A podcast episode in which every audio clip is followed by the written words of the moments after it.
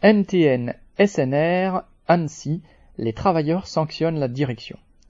La direction de NTN SNR, un des leaders mondiaux des roulements pour l'automobile, le ferroviaire ou l'aéronautique, avait voulu se débarrasser d'un militant combatif de l'usine d'Annecy.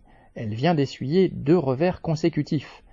Tout d'abord, après enquête approfondie, l'inspection du travail a rejeté fin septembre la demande de licenciement de Jacques Mattei. Délégué CGT du personnel, il avait été mis à pied début juillet.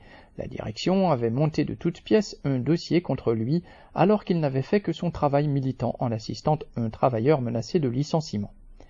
Déclenchée juste à la veille des vacances et deux mois avant les élections au CSE, cette attaque n'était cependant pas passée sans réaction.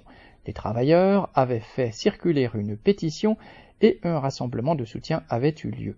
Ce sale coup avait bien été compris pour ce qu'il était, une attaque non seulement contre un délégué combatif, mais aussi contre tous les travailleurs qui ne se laissent pas faire et refusent de baisser la tête. C'est dans ces circonstances qu'en cette rentrée se sont donc tenues les élections professionnelles. Le résultat est sans appel. La campagne contre Jacques, loin de nuire à la CGT, a fait progresser son score et elle est arrivée largement en tête au premier collège en nette progression par rapport au précédent scrutin, il y a quatre ans où elle avait tout juste gardé sa représentativité. Le syndicat qui a accompagné les attaques de la direction ces derniers temps a, à l'inverse, le plus reculé. Alors même que la direction multiplie les mises à pied dans tous les secteurs, ce résultat a été confirmé lors du second tour.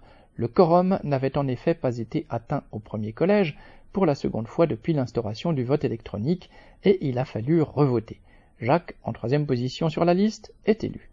Ces résultats, dans un contexte marqué par l'intensification des attaques de la direction, sont un encouragement pour tous ceux qui veulent résister.